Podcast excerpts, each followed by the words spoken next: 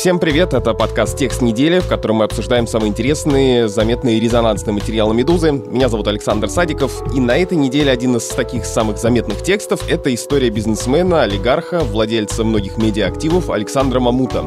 Эту историю на «Медузе» рассказала специальный корреспондент Анастасия Якорева. Материал называется «Человек без костей.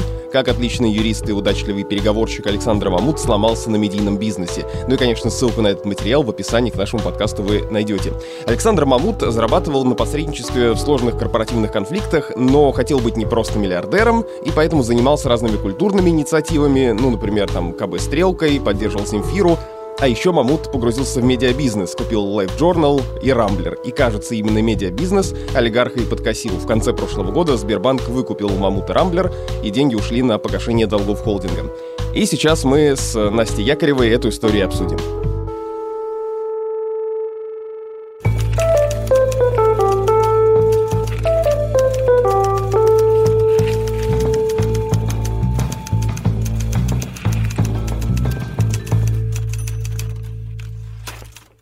Настя, привет.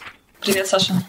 Важно еще, наверное, напомнить на всякий случай, этот дисклеймер был и в самом текстовом материале, но я еще раз скажу, мало ли у кого будут какие-то вопросы, что основатели «Медузы» Галина Тимченко и Иван Колпаков, конечно, упоминаются в статье, потому что они работали в ленте.ру, и именно Мамут в 2014 году уволил Галину Тимченко с поста главного редактора, но ни Галина, ни Иван не работали над этим текстом и не читали его до выхода.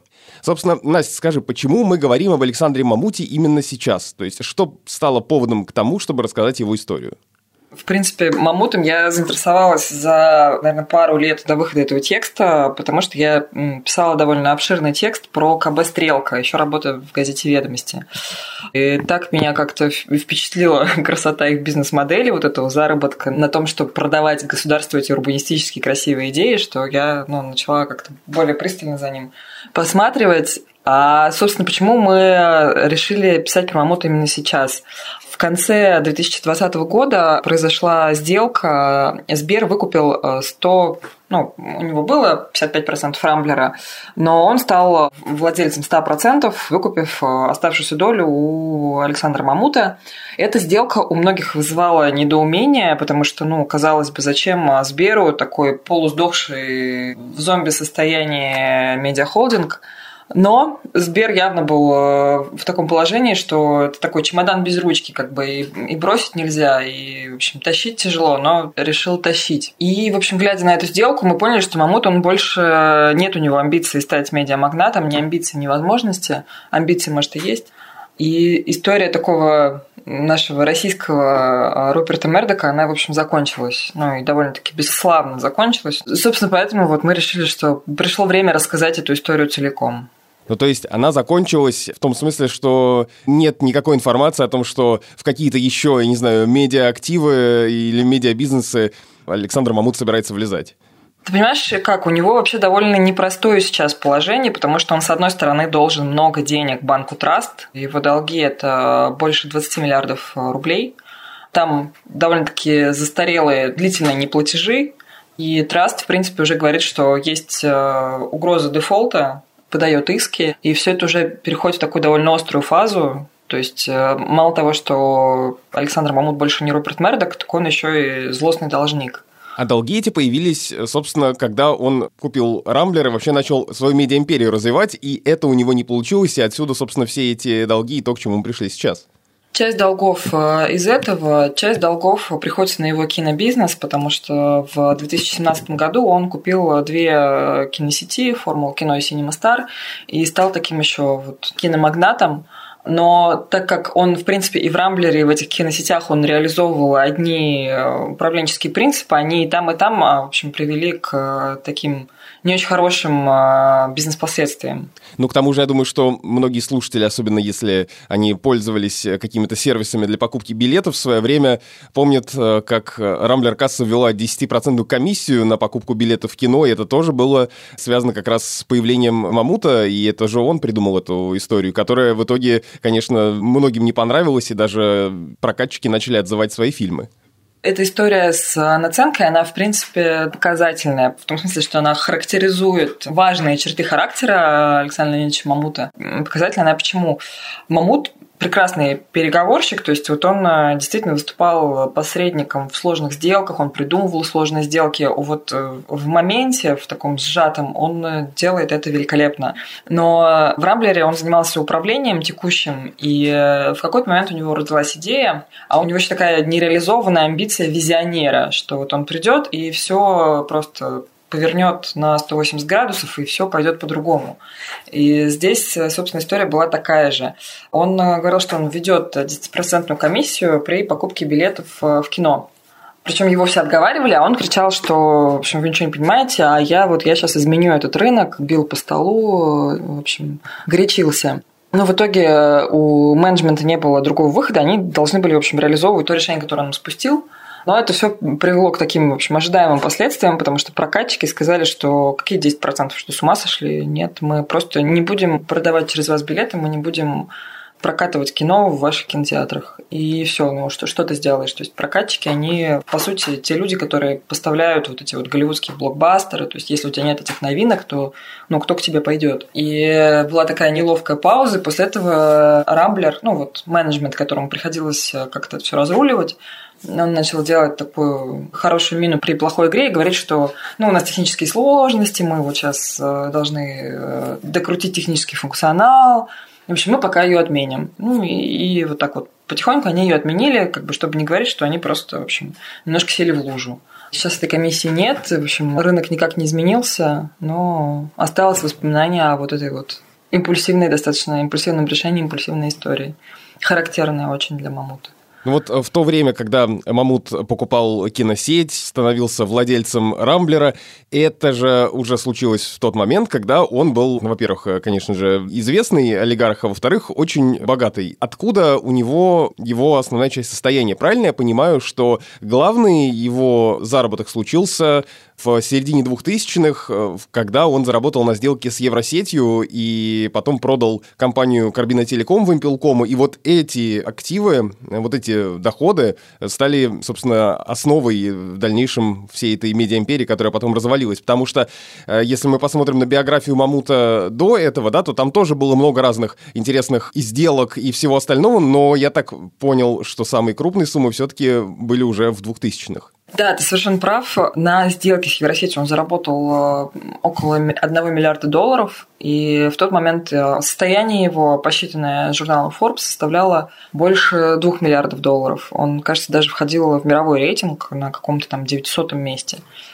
И история с Евросетью, ну, в принципе, можно ее кратко напомнить, если вдруг кто забыл. Евросеть основали э, такие настоящие визионеры, да, это Тимур Артемьев и Евгений Чичваркин – они начали продавать мобильные телефоны, бизнес вырос, но у него была большая долговая нагрузка, и в какой-то момент там начались сложности, было давление всяких правоохранительных органов, и было понятно, что бизнесам нужно продавать, они попытались продать его консорциуму МТС э, с некоторыми, с другими банками.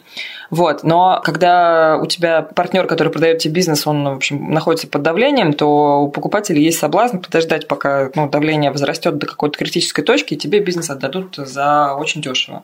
Вот. И был как раз такой момент. Э, Артемьев Чичваркин сопротивлялись, но тут возник Мамут, который обаял, значит, предыдущих владельцев, и в режиме супер э, повышенной секретности они продали ему Евросеть, которую Мамут потом перепродал и заработал на этом больше одного миллиарда.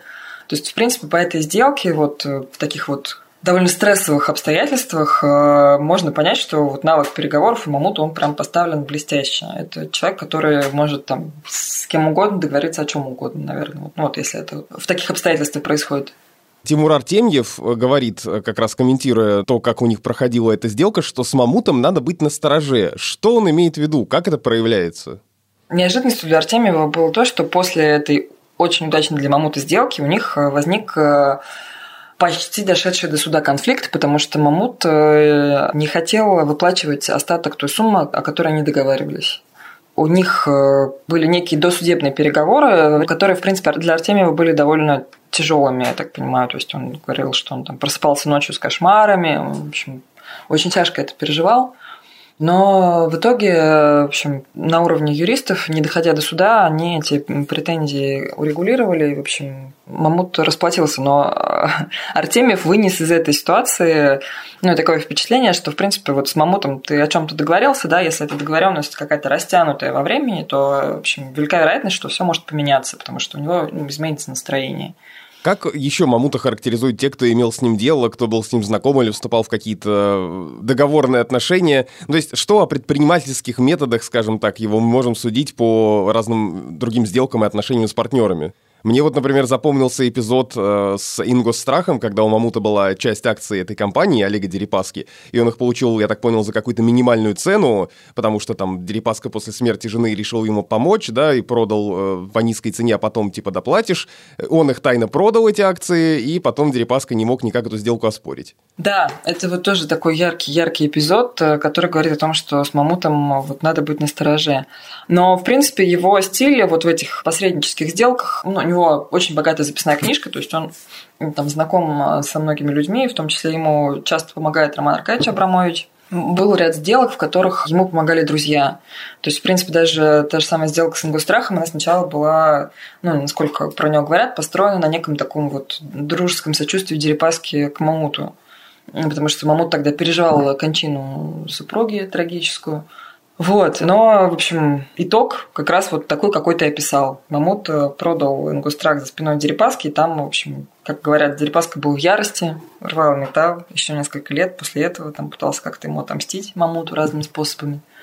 Ну, так ведь ему удалось, и сделал он это очень, ну, как сказать, не то что элегантно, но в похожем стиле, да, потому что он увел у него похожим образом книжную сеть Букбери, купив компании, которые владели акциями этой сети.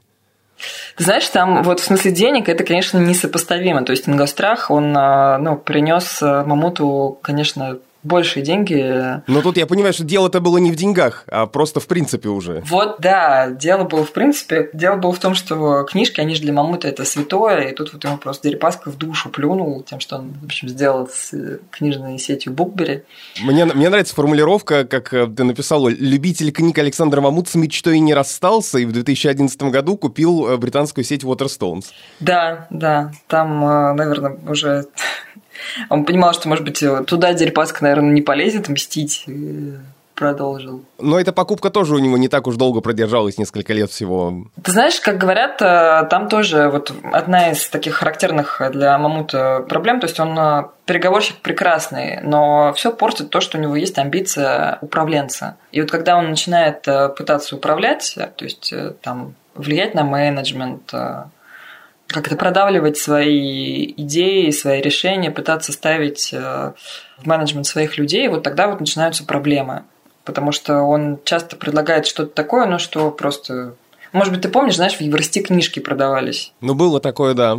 Вот это была идея Мамута, она была как-то не очень прибыльная, в общем, не очень успешная, но я так понимаю, что там был такой некий компромисс, да, чтобы не, не, не реализовывать большую часть других э, идей Мамута, вот, ну, они согласились вот, ну, хотя бы на это. И это действительно, в общем, проблема, да, то есть если Мамут э, зашел куда-то, если он акционер, то рано или поздно ему захочется управлять. Принципе, люди, которые с ним работали, они вспоминают, что это, ну, вот потому что он человек такой неравнодушный, да, он за все вот переживает, он во все вникает, везде у него возникают какие-то идеи, и это все происходит довольно хаотично. Но при этом, несмотря на то, что у бизнес-партнеров могли быть какие-то вопросы, или они настороженно могли относиться там, к каким-то методам Мамута, при этом творческая интеллигенция, можем так, наверное, ее обозначить, отзывалась об этом олигархе положительно. Ну, тот же Дмитрий Быков называл его самый умный из богатых, самый богатый из умных. Откуда такой пафос? Это все из-за того, что Мамут поддерживал культурный проект, из-за того, что он мог позволить себе красивый жест э, и там спасти арт-пространство «Стрелка», которое хотели выгнать с Красного Октября? Знаешь, это все потому, что у него, конечно, это очень глубоко сидящая в нем страсть. У него есть такая самоидентификация, то есть он не просто человек с деньгами, он культурный человек с деньгами. И поэтому, когда он зарабатывает в каких-то таких вот э, там посреднических операциях, э, он тут же стремится придумать что-то, какой-то такой вот э, культурный проект, какую-то такую визионерскую идею, то есть придумать институт Стрелка, придумать типографию в Тверской области. Это действительно страсть вот такая вот, она нерациональная, она абсолютно вот не объясняется ничем логичным, то есть, ну, как бы ты стремишься развиваться в том, где у тебя есть какие-то успехи, вот успехи у него есть в, в посреднических э, всяких историях, в медиа успехов особых у него никогда не было, но его всегда туда тянуло, и вот он туда шел просто за мечтой и интеллигенция его действительно очень любила, потому что он человек такой вот, он очень приятный в компаниях, он тонко чувствующий, он в курсе огромного количества всяких культурных явлений. Я помню, разговаривала с женой художника Татибадзе, Ольгой, и она рассказывала, что как-то раз он позвал их отдыхать на яхту, которая плавала вокруг Сардинии. У них э, шесть, кажется, детей, вот, но они приехали на яхту без детей. И вокруг яхты по двум ярусам были натянуты такие эластичные сетки. А Ольга очень удивилась и спросила, а что это, зачем это? Он говорит, ну как же, я думал, вы приедете с маленькими детьми, вот чтобы они не попадали в воду. И она говорит, меня это так тронуло, вот человек э, просто продумал такие мелочи, да, чтобы вот э, я как мать наслаждалась отдыхом, а не ловила своих э, детей на нижней палубе. И она говорит, что вот для него и творчество, и семья – это вот что-то такое сакральное. То есть вот когда она с ним вдруг где-то сталкивается, он все время говорит, а как дети, а покажи фотографии детей, а чем они заняты. То есть он э, как-то следит еще и за вот этими творческими успехами ее детей. Вот. То есть в этом отношении он очень приятный человек. Это все происходит до того момента, пока с ним в общем, не поссоришься. Поссориться с ним просто, потому что он человек э, довольно обидчивый. И если ты не разделяешь его идеи, которыми он горит в данный момент, у вас может что-то не сложиться. Ну, он какие-то обычные достаточно вещи может воспринять как личную обиду. Например, ты решил уволиться. Ну вот это значит, что, скорее всего, Александр Леонидович Мамут будет на тебя глубоко обижен. Возможно, даже тебя не пустят в бар «Стрелка» после этого. Есть один момент в твоем тексте, который оставил у меня вопрос вот такой читательский, некоторое непонимание. Может быть, мы сейчас сможем его прояснить. Что с Земфирой? Ну, потому что твой собеседник говорит, что именно Мамуту мы обязаны существованием певицы Земфиры. А что он имеет в виду? Потому что к тому моменту уже она уже давно была известна, там несколько альбомов вышло. Знаешь, это довольно загадочная история, но это вот фраза, которую как мантру просто повторяли большинство собеседников, которые с Мамутом близко общались. То есть она звучала по-разному. Она звучала как там, вот, что он вытаскивал ее из очень сложных ситуаций, что мы обязаны вот существованием Зефира именно Мамуту. Ну, без особой, надо сказать, конкретики. Единственная конкретная история, мне рассказали ее вот в газете «Ру», но она такая, знаешь, не особо значительная. Значит, Мамут особо в редакционную политику не вмешивался, кроме одного единственного раза, который вспомнил главный редактор Михаил Котов. И этот один единственный раз касался, значит, певицы Земфиры, потому что они выпустили новость на газету.ру, переписав это за лайфом, кажется, что Земфира нюхала какой-то белый порошок после концерта. И тут Мамут позвонил Котову и сказал, ну вы что, даже надо информацию проверять, что вы за глупости пишете. Вот. И Котов как-то подумал, решил, что действительно эта новость э, не тянет на новости, действительно можно с чистым сердцем ее, в общем, удалить. И ее удалили. Ну, вот как раз, э, раз ты вспомнил газету «Ру», и мы здесь, наверное, немного поговорим сейчас про медиа. Что в медиа Мамута интересовало в первую очередь? Вот мы начали разговор с того, что он попытался стать э, русским Рупертом Мёрдоком, но не получилось. Зачем ему это было нужно, если, допустим, как говорили те же бывшие сотрудники газеты «Ру», собственно, журналистикой, происходящим в редакции, он не очень интересовался, ну, до поры до времени, ну, или там, э, если были такие случаи, как Земфиры, о котором ты рассказала. Знаешь, э, все-таки, конечно, ему было интересно вот на таком уровне, знаешь, э, там, обсудить какие-то культурные явления, похвалить колонку, посоветовать тему. Вот. То есть он очень плотно в газете РУ общался с отделом культуры обсуждал с ними там книжки, культурные события. Но, в принципе, у него есть такой пиетет э, некий перед медиа, как вот перед тем, что должно нести культуру в массы.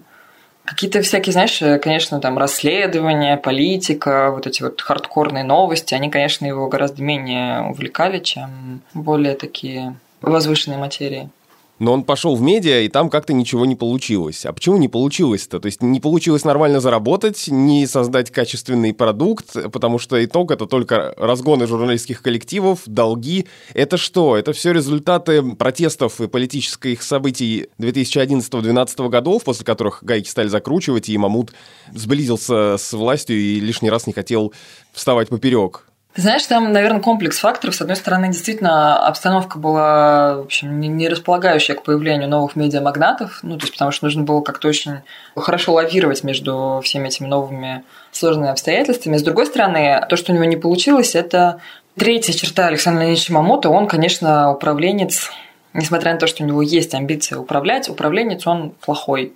В частности, вот его же такое погружение в медиа, оно началось с ЖЖ, и, как говорят люди, ну вот ЖЖ, это же вот если его правильно развивали бы, никакого бы Фейсбука не было.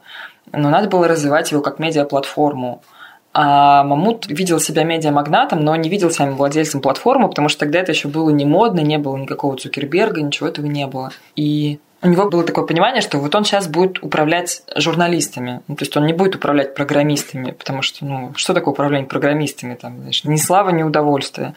И в каком смысле это как раз было то, что и затормозило ЖЖ, и сейчас это такая в общем, не самая успешная вещь. Да, хочется спросить, кто помнит э, ЖЖ? То есть, конечно, он еще существует, но совершенно не актуален уже. Ну, а ведь когда-то же это было, ты помнишь? Ну да, когда-то я туда писал. Ну, то есть, э, в какой-то момент, да, там, это была соцсеть, в которой были все. Потом перешли в другие соцсети. Сейчас вон Клабхаус, потом еще что-нибудь будет. Да, конечно, там же были тысячники. Это же, мне кажется, вот как раз из ЖЖ пришло к нам слово «тысячник». Это было так почетно.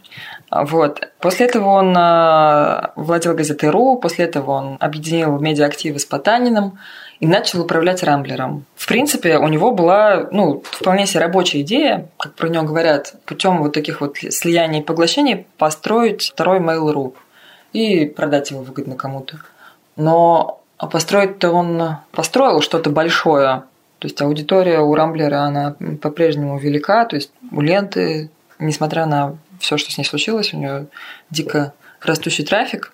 Построить-то он построил, но что с этим делать, никому не ясно. И вот это вот его хаотичное управление, оно ясности совершенно не добавляло. То есть Рамблер, он такой был, у него какая-то такая, знаешь, протоплазма выстреливала в разные стороны. То есть они хватались э, за одно, за другое, за третье, и как-то где-то просто это забрасывали, где-то понимали, что, в общем, вроде как идет неплохо, но политическая обстановка такая, что лучше бы оно не шло. Знаешь, как было с проектом «Молния», это были видео, короткие видео для соцсетей.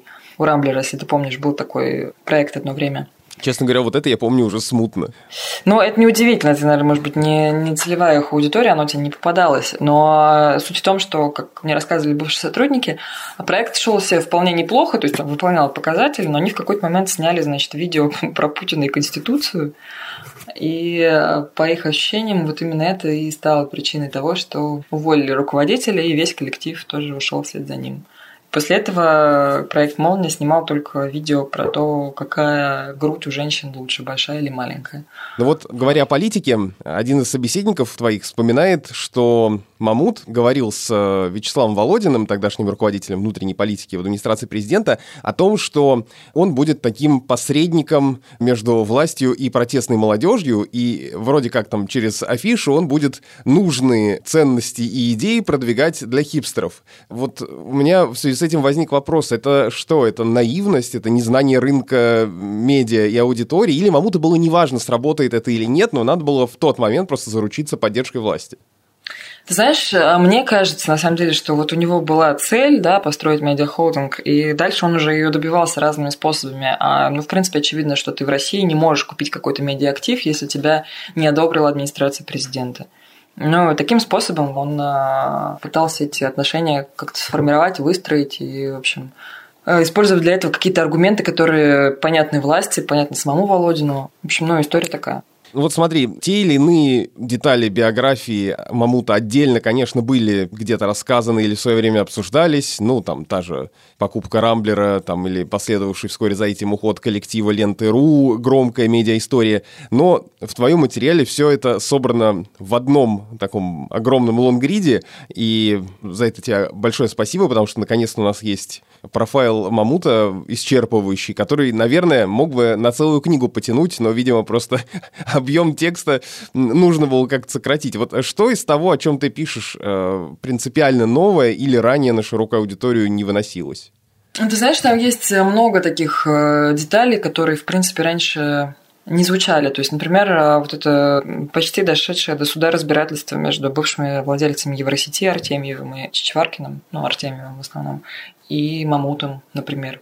Суть его переговоров с Володиным во время объединения активов э, с Потаниным.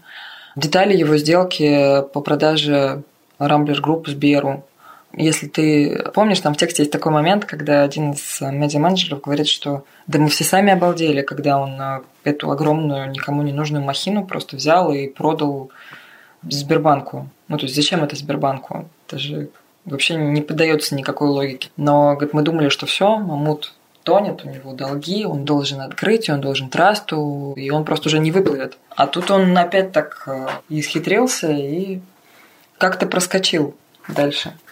Кстати, в этой сделке немаловажную роль сыграл онлайн-кинотеатр ОККО, на который Сбер сделал ставку потом, да, а Мамуту этот актив достался, в общем-то, практически даром. Ну, не то чтобы даром, то есть он в итоге все-таки выплатил часть суммы. За ОК был заплачено около 90 миллионов долларов. Ну, что, в принципе, все равно довольно мало для такого актива. Но заполучил он его, конечно, тоже благодаря своему дару убеждения. У него была красивая идея, как он сейчас выстроит э, такую, в общем, вертикаль от офлайн кинотеатров до онлайн-показа. Вот. А Мамут, он по уровню презентации, это, наверное, что-то такое Сложно сказать, ну, наверное, близко к Стиву Джобсу, я не знаю. То есть вот его действительно аудитория слушает, даже, в принципе, та, которая иронично достаточно к нему настроена. То есть вот Кинсайт Рок, им же владел фонд Era Capital, им управляет Екатерина Лапшина, она такой, в общем, ну, тертый калач, так скажем такая железная женщина, поработавшая в разных структурах и закаленная. Но кажется, что даже она вот слушала эти идеи и верила, что вот космические корабли будут бороздить простор Большого театра. Как, собственно, и Герман Греев, который тоже поддался наверняка обаянию Александра Леонидовича, который сказал ему, что вот экосистема, надо строить экосистему. Ну вот последние два года, да, вот эти сделки, которые проводит Мамут и, по сути, избавляется от разных своих активов, но все эти сделки, как ты пишешь, не решили его финансовую проблему. И вот то, с чего мы начали, структуры Мамута по-прежнему должны трасту много денег. Ты знаешь, вот денежные проблемы у него на самом деле серьезные, ну, то есть они выглядят такими. И кажется, что там все-таки такое, знаешь, наслоение причин. То есть, с одной стороны, да, Рамблер, но Рамблер это не такая большая часть долгов, там, кажется, в сумме около 5 миллиардов приходилось на Рамблер. Там очень много должны киносети. Сейчас около 20 миллиардов как раз это долг киносетей. Зачем Мамут пошел в эти киносети, тоже большой вопрос. Он а, управлял ими не очень успешно, как, в общем, и всем остальным, чем он управлял, но отчасти есть некое объяснение этого факта. В журнале Forbes была статья в январе. Forbes писал, что Мамут купил эти киносети не для себя. Он купил их для владельца открытия Вадима Беляева. То есть это вот была какая-то такая теневая договоренность, когда он вот что-то сделал для своего, значит, партнера и друга. А у Беляева потом настали тяжелые времена, он сейчас там не живет в России, с ним судится открытие, в общем, очевидно, что не расплатится он за эту покупку, а Мамут остался вот со всем этим богатством на руках, и пандемия, как бы с кино все очень плохо, и непонятно, что с этим делать. И как из-под этого груза будет он выбираться, это, конечно, еще большой вопрос, потому что Траст, он принципиальный кредитор, и он ну, явно будет крутить Мамуту руки и дальше. И вот это вопрос, который я бы хотел повесить, может быть, без ответов в конце нашей беседы. Собственно, что это значит все для Мамута? Мамут все, и его как э, там медиабизнесмена, магната и так далее можно уже со счетов постепенно списывать, или мы еще в каких-то громких проектах его увидим, или он спокойно уже там, где нужно, заработал, он просто устранится. Вот с большим интересом, я думаю, что мы будем за этим наблюдать и увидим. Возможно, будет какой-то еще набор таких импульсивных решений, как иск к Nginx на почти 700 миллионов долларов, который всех всколыхнул в конце 2019 года. Это был подкаст «Текст недели», в котором мы обсуждаем самые интересные, заметные, резонансные материалы «Медузы». Ссылку на материал Насти Якоревой и об Александре Мамуте вы, конечно, найдете в описании этого эпизода на «Медузе». Подписывайтесь на нас, мы есть на всех основных платформах. И пока вы ждете наш следующий эпизод, который будет через неделю, вы можете послушать, если все предыдущие выпуски «Текста недели» вы уже слышали, другие подкасты «Медуза», их у нас очень много. Например, подкаст о языке и лингвистике Розентали Гильденстерн, который я веду вместе с главным редактором «Грамоты» Владимиром Пахомовым у нас стартовал пятый сезон, и в этом сезоне мы будем приглашать в гости разных известных людей и обсуждать их речь и взгляд на русский язык.